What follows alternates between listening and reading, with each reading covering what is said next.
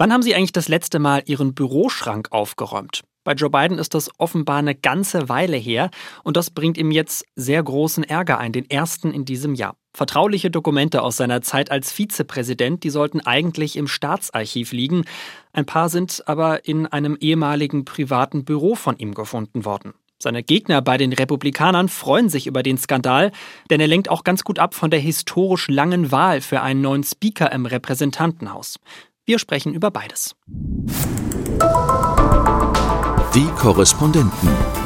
Reporterleben in Washington. It's time for us to be a check and provide some balance to the president's policies. Der Amerika-Podcast von NDR Info.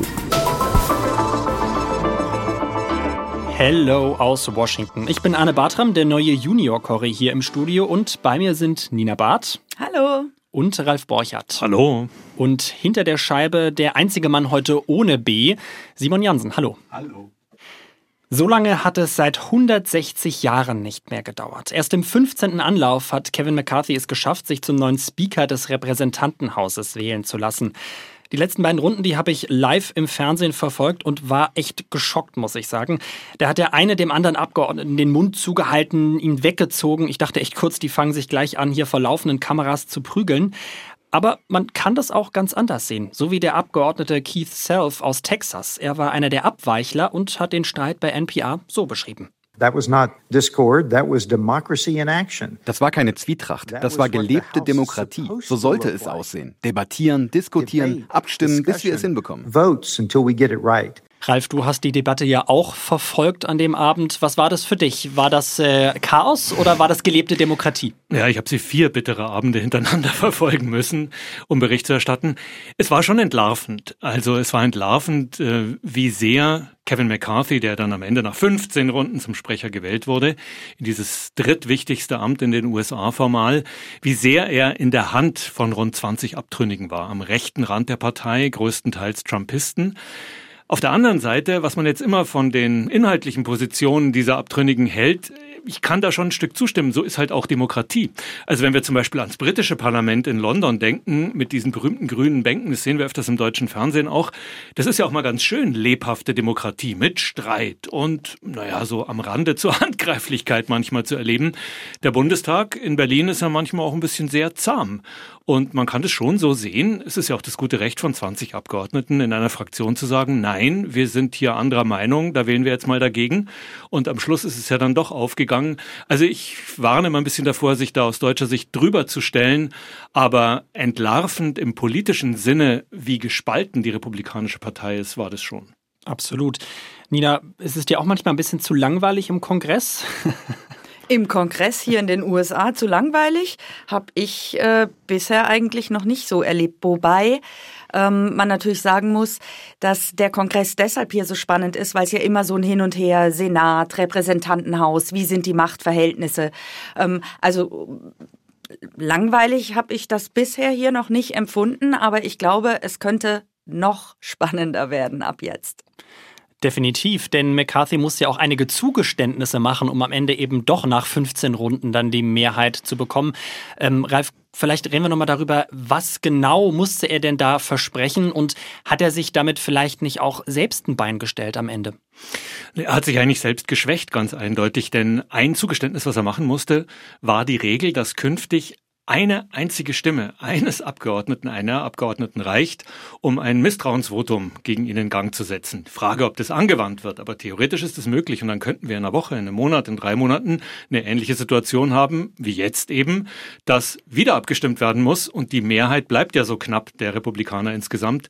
Die haben fünf Stimmen Vorsprung, können sich vier Abweichler erreichen, also neun Stimmen Vorsprung sind es insgesamt, vier Abweichler können sie sich leisten. Bei fünf Abweichlern wäre der Ofen schon aus. Und vor allem, man muss jetzt einfach mal gucken, was machen die 20, die sich so gegen ihn gesperrt haben die ganze Zeit. Die werden auf der Lauer liegen und werden diese Macht, die sie jetzt haben, eine Stimme reicht, du hast es ges gesagt, Ralf, ähm, die werden damit äh, hinter den Kulissen, vielleicht auch nicht nur hinter den Kulissen, aber die werden ihn damit schon ganz gehörig unter Druck setzen und das weiß er ganz genau. Und Sie haben ja jetzt schon wichtige Positionen in verschiedenen Ausschüssen, auch das hat er Ihnen versprechen müssen. Also diese Leute, und das sind wirklich Rechtsaußenpolitiker, wenn man ihre Historie anschaut, das waren, da sind Wahlleugner drunter, die wie Trump sagen, 2020 gestohlene Wahl, obwohl das Gegenteil bewiesen ist, die haben wichtige Positionen jetzt, also die sind da. Wir haben aber ja nicht nur die Hardcore-Trumpisten, sondern wir haben ja auf der anderen Seite auch ähm, Kritik sozusagen von den Republikanern, die vielleicht etwas moderater sind oder die ähm, ja da nicht so mitgehen wollten.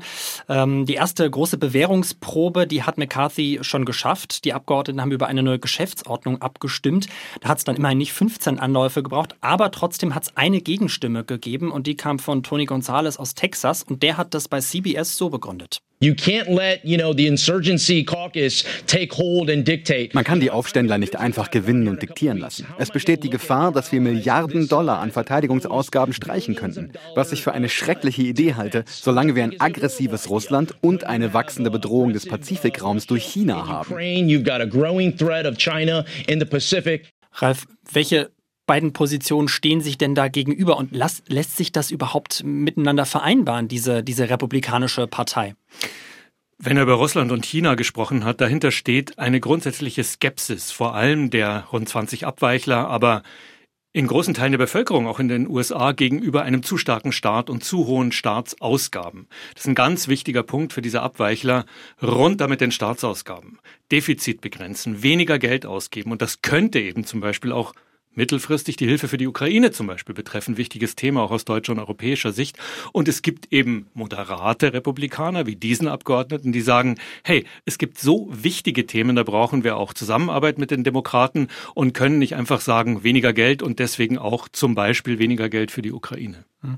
Nina, glaubst du denn, da lässt sich irgendwie mit den beiden Fronten vermitteln? Wir haben ja schon auch von einigen Abgeordneten jetzt in der Woche gehört, die wollen jetzt definitiv die Mehrheit und auch ihren Einfluss nutzen, ähm, um sozusagen ähm, zu begrenzen, wie viel Geld auch ausgegeben wird äh, für Verteidigung, für, äh, für das Ausland. lässt sich denn da zwischen diesen beiden Fronten irgendwie vermitteln? Das wird äh, die schwierige Aufgabe sein von McCarthy. Ähm, ich kann es mir tatsächlich nur so vorstellen, dass Zugeständnisse an, an anderer Seite dann gemacht werden. Also dass das quasi ausgehandelt wird. Wir gehen da jetzt mit, aber dafür wollen wir bei einem anderen Punkt ähm, euer entgegenkommen. Also so werden diese beiden Flügel ähm, im Kongress jetzt agieren, im Repräsentantenhaus. Die Situation hat sich schon gewaltig geändert. Deshalb habe ich vorhin auch gesagt, es könnte jetzt noch spannender werden, denn bisher haben wir geschaut auf die Demokraten und auf die Republikaner. Und im Prinzip ist es jetzt so, wenn man es ganz einfach runterbrechen will, dass es drei äh, Parteien sozusagen gibt. Es gibt die Demokraten und es gibt äh, die Republikaner als zwei Parteien sozusagen, weil ähm, die Flügel gehen schon wirklich sehr, sehr gewaltig auseinander, was auch an Donald Trump liegt. Hm. Definitiv der Mann im Hintergrund. Ähm, wie sieht das aber auch bei den anderen, äh, bei den Demokraten aus, frage ich mich an der Stelle auch mal so ein bisschen. Ne? Also wir haben immer so den Eindruck, hast du jetzt auch gerade beschrieben, irgendwie die bei den Republikanern haben wir so zwei Fronten. Ähm, sind denn die Demokraten wirklich so eine Einheitsfront auf der anderen Seite? Nee, nee, nee, keineswegs. Da gibt es genauso Flügel. Es gibt mindestens zwei Flügel, wahrscheinlich auch mehr wie bei den Republikanern. Es gibt die progressiven Demokraten, die für amerikanische Verhältnisse sehr weit links stehen Ocasio-Cortez ist eine Abgeordnete, die immer wieder aufscheint. Zum Beispiel, es gibt Biden, der sicherlich ein moderater Mitte-Republikaner ist, mit viel, viel auch außenpolitischer Erfahrung. Also das Problem haben beide Parteien und es gab mal 1930, glaube ich, schon einen Ausspruch eines Demokraten, eines Abgeordneten, der gesagt hat, im übertragenen Sinne, ich bin nicht Mitglied, ich bin nicht Mitglied einer etablierten Partei, ich bin Demokrat. Also der meinte schon damals, das ist hier eine Veranstaltung mit vielen Flügeln und jetzt haben wir es eben bei den Republikanern erlebt, das betrifft beide Parteien. Trotzdem bin ich der Meinung, dass ähm, ich gebe dir total recht. Ich glaube aber, dass der Eindruck, der entsteht, auch in der Öffentlichkeit, schon der ist, dass es bei den Republikanern, dass da die Hütte mehr brennt als bei den Demokraten. Und das hat jetzt auch gerade die Wahl von McCarthy gezeigt. Ja, absolut. Ich meine, wenn ein Präsidentschaftskandidat Trump, von dem viele der Abweichler, über die wir sprechen, Anhänger sind, sagt, die Wahl war gestohlen, das Gegenteil ist bewiesen. Also allein das ist antidemokratisch, was da zum Teil abläuft, dann ist es natürlich nochmal eine andere Qualität bei den Republikanern, ja. Was glaubt ihr, wie lange hält McCarthy in seiner Position noch durch? Wir haben es ja vorhin schon gesagt, im Prinzip soll jetzt ja nur noch eine einzige, ähm, ein einziger Abgeordneter reichen, um äh, ein Misstrauensvotum anzuzetteln. Ich glaube, der hält durch. Der hat jetzt gezeigt bei dieser Wahl, ähm, dass er bereit ist, doch eine ganze Menge Zugeständnisse zu machen, selbst wenn er sich selbst dabei so sehr schwächt, wie er es jetzt gemacht hat. Und ähm, ich glaube, nachdem er diese Hürde jetzt genommen hat und diese Zuständnisse gemacht hat, wird es ihm ähm, jetzt auch bis zum Ende dieser Legislatur gelingen, weitere Zugeständnisse zu machen. Der wird nicht äh, vorher aus dem Amt gehen, ist äh, meine Prognose. Gab allerdings auch republikanische Sprecher schon, die entnervt aufgeben mussten. Also schauen wir mal. Kommen wir zum zweiten großen Thema die Woche. Das sind die geheimen Dokumente aus Bidens Zeit als Vizepräsident.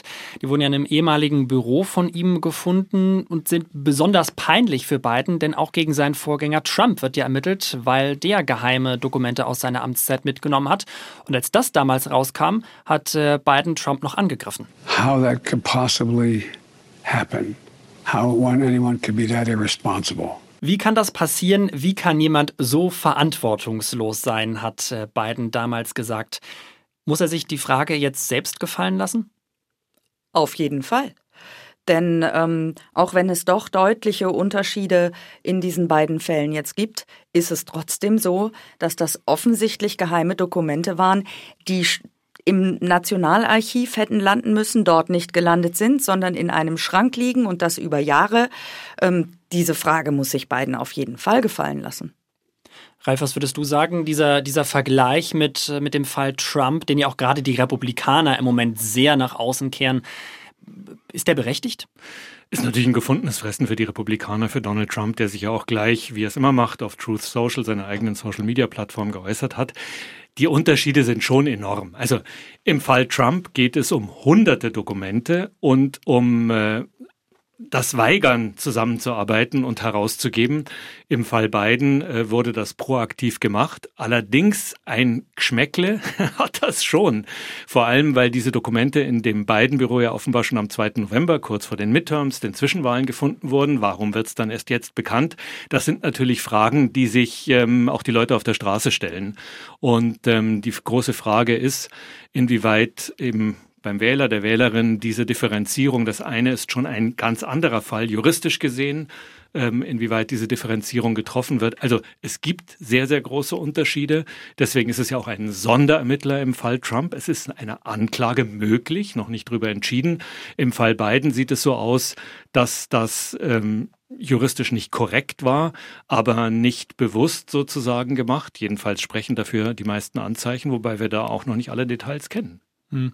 Also wir müssen ja unterscheiden. Ne? Auf der einen Seite eben diese vielleicht strafrechtlichen Vorwürfe, auf der anderen Seite natürlich auch ein politischer Schaden. Genau. Du hast es angesprochen, wie die Menschen auf der Straße reagieren. Ich bin tatsächlich vorhin mal hier in DC vorm Studio rumgelaufen und äh, habe die Menschen gefragt, was sie denn von den Dokumenten von der Sache jetzt halten. I think it's the same thing like uh, what happened with uh ich finde, es ist das Gleiche wie mit Trump. Alles rächt sich irgendwann. Die machen das doch alle und werden dann erwischt. In den Nachrichten heißt es, dass sie die Papiere sofort an die Behörden übergeben haben. Also bin ich nicht mehr beunruhigt. And so I'm not concerned. I believe Trump was uh ich finde, Trump hat sich mehr zu Schulden kommen lassen. Aber trotzdem, Politik ist halt Politik. Ich hätte gedacht, dass Biden da drüber steht. Deshalb ärgert mich das etwas. You know what I mean?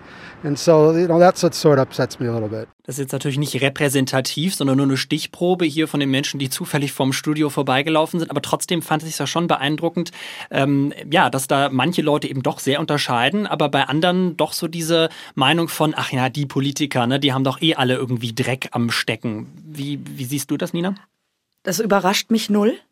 Denn ähm, ich schaue abends immer mal ganz gerne noch, äh, seppe mich durch die verschiedenen äh, Sender durch. Und wenn man einfach mal so einen Abend nimmt und eine Viertelstunde Fox News anschaut und eine Viertelstunde CNN im Anschluss oder andersrum, dann ist das genau das, was wir da sehen. Also äh, Fox News macht das noch viel extremer als CNN, aber Fox News haut jetzt mit ähm, Vehemenz auf, auf Biden drauf und ähm, befeuert eben dieses, dieses Denken, die Politiker, die wollen uns doch eh nur Böses und die da oben, die wissen nicht, wie es uns hier unten geht.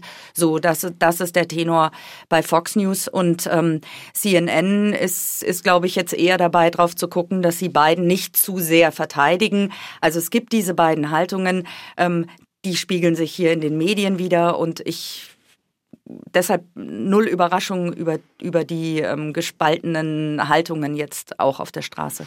Und allem, man muss ja sehen, abgesehen von der Geschichte um seinen Sohn Hunter, den die Republikaner ziehen das ja immer wieder hoch, ist Biden ja ein Präsident, der bisher in seiner Amtszeit relativ frei von irgendwelchen Skandälchen war. Gerade im Privatleben, wie jetzt früher bei Bill Clinton, da gibt's ja nicht den Hauch irgendwelcher Vorwürfe. Und da ist jetzt die spannende Frage, inwieweit das jetzt anfängt, eben so ein bisschen äh, zu kratzen. Auch wenn Biden vielleicht gar nicht wusste, wer aus seinem Stab diese Dokumente mitgenommen hat. Vielleicht hat er sie wirklich nie gesehen, war sich dessen nie bewusst. Aber er ist der Boss, es war sein Büro. Also irgendwie hängt er dann mit drin, jedenfalls im Bild vieler Leute. Hm.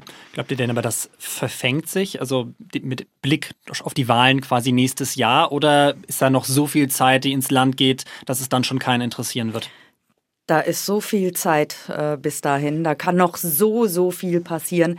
Ich glaube aber tatsächlich, also das wird jetzt davon abhängen, wie, ähm, wie sich das Ganze weiterentwickelt, was da noch ans Licht kommt. Denn wir wissen ja noch gar nicht genau, was äh, für Unterlagen waren das wirklich. Es gibt Spekulationen, aber man weiß es noch nicht genau. Wir wissen nicht, wer hat Zugriff zu diesen Unterlagen gehabt? Da sind noch so viele Fragen und je nachdem, was da rauskommt, kann das schon noch sehr ungemütlich ähm, für beiden werden. Aber wenn ich mir anschaue, ich bin jetzt hier seit ähm, dem 1. September, Ralf auch, wir sind seit dem 1. September Korrespondenten ähm, im Studio Washington. Was sich allein in diesen paar Monaten alles getan hat, ähm, kann ich mir nicht vorstellen, dass in zwei Jahren das äh, das Hauptproblem für beiden sein wird. Eins, glaube ich, steht fest, egal ob es Trump wird oder DeSantis oder ein anderer Republikaner am Ende als Präsidentschaftskandidat, sie werden es gnadenlos ausschlachten. Das zeichnet sich ja jetzt schon ab. Ne? Also es gab ja schon erste Rücktrittsforderungen von Marjorie Taylor Greene, eine Hardcore-Trumpistin, ja. die direkt gesagt hat, ne, hier Impeachment-Verfahren. Mhm. Und immerhin äh, im Repräsentantenhaus haben ja die ähm, Republikaner die Mehrheit.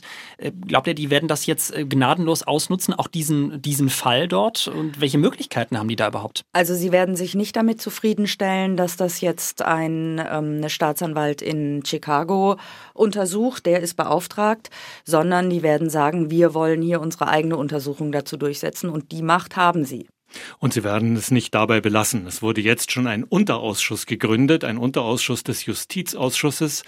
Der nennt sich ähm, frei übersetzt Ausschuss gegen die waffenmäßige Instrumentalisierung der Macht der Regierung. Und da soll alles Mögliche untersucht werden, auch rückwirkend. Der Afghanistan-Abzug, der chaotische, das war ja ein wirkliches Problem für Biden damals.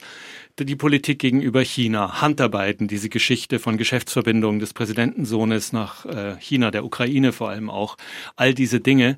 Auf der anderen Seite haben uns ja die Midterms gezeigt, es gibt einen großen Anteil der Wähler, vor allem der Wechselwähler, die am Ende entscheidend sind, die dieses ewige politische Hickhack meines Eindrucks nach nicht mehr an erster Stelle hören wollen, sondern die Lösungen wollen.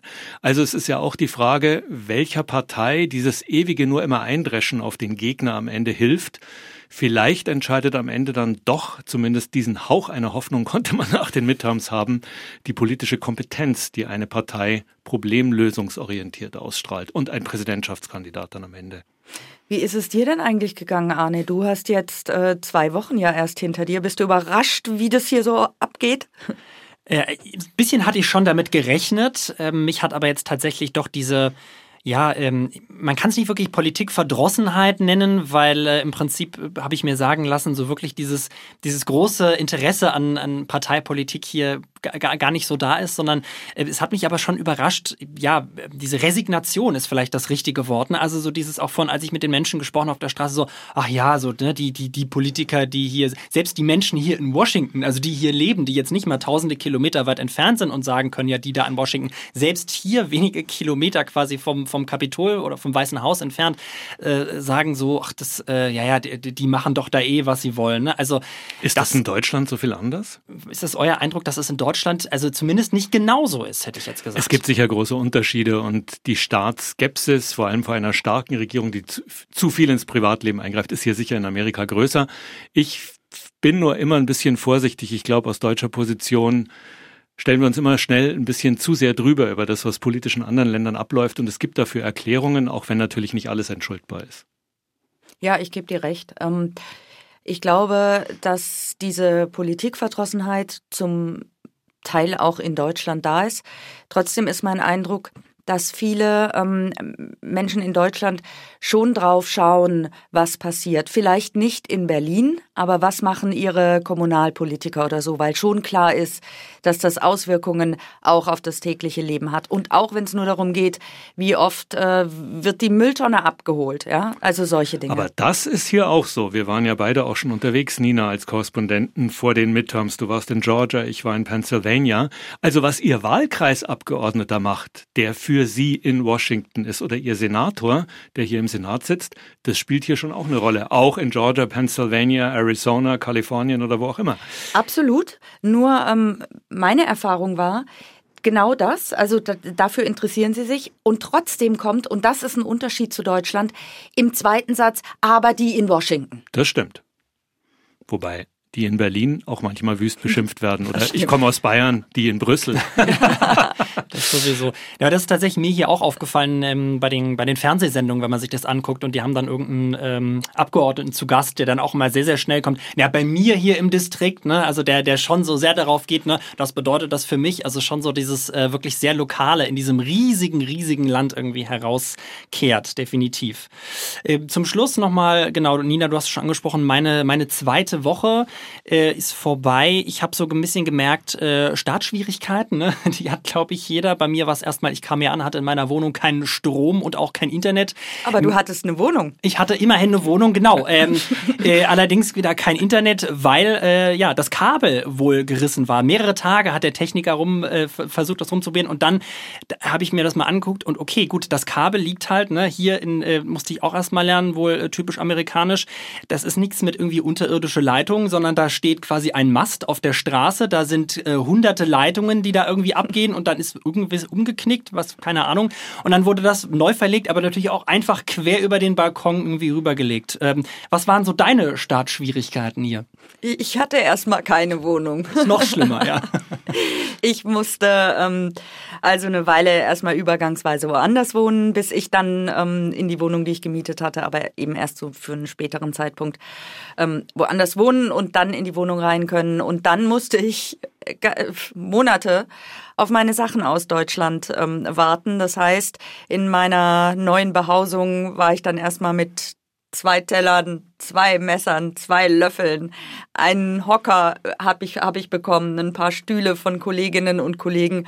Das waren so die Startschwierigkeiten, was das Leben betrifft. Ähm, was das Arbeiten angeht, gar nicht so sehr. Es ist natürlich eine große Umstellung, aber ähm, man kann schon sehr schnell hier ankommen. So ist es mir zumindest gegangen. Same thing. Also mein Umzugscontainer hat auch drei Monate gedauert und man musste erstmal notkampieren in der Wohnung. Ich hatte zum Glück eine. Auf der anderen Seite, das Schöne hier ist, äh, erscheint chaotisch, auch mit den Leitungen. Du hast ein schönes Beispiel genannt hier auf der Straße.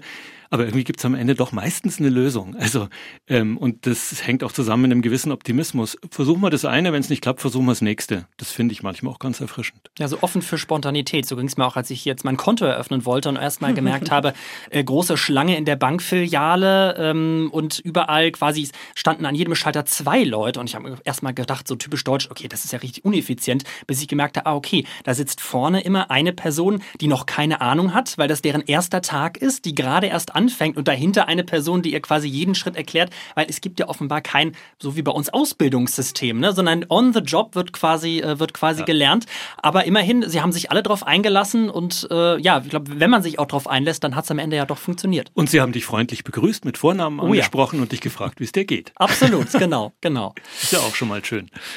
Vielen Dank, äh, Ralf, vielen Dank, Nina, für meinen ersten Podcast hier und vielen Dank natürlich auch an äh, Simon in der Technik hinter der Glasscheibe, ohne den das Ganze hier äh, ja nicht zu hören wäre.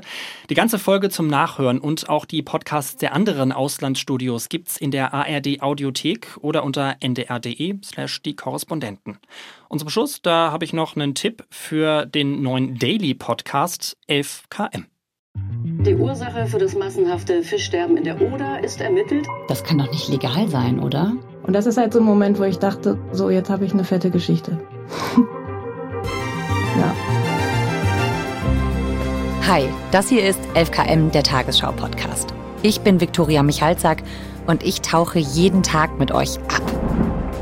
Er sagt, er wollte sich ablenken und hat sich seinen MP3-Player rausgeholt. Und als er da gerade so die Stecker ins Ohr gesteckt hat, kommt plötzlich ein dumpfer, heftiger Knall und das ist eine Detonation. Die besten Journalistinnen und Journalisten der ARD bringen ihre Recherchen mit und zusammen durchleuchten wir in jeder Folge ein spannendes, aktuelles Thema. Täglich von Montag bis Freitag. Ist Ihnen das Schicksal der Völkerschau-Teilnehmer egal? Wir nehmen euch mit ins Geschehen und liefern euch neue Perspektiven. FKM ist kein schnelles News-Update und auch kein Laber-Podcast. Bei uns hört ihr Geschichten zum Weitererzählen, Recherchen, die bewegen, die Themen, die jetzt wichtig sind. Und dann recherchieren wir los. In aller Tiefe. Und fragen uns, warum gibt es da so eine merkwürdige Reaktion?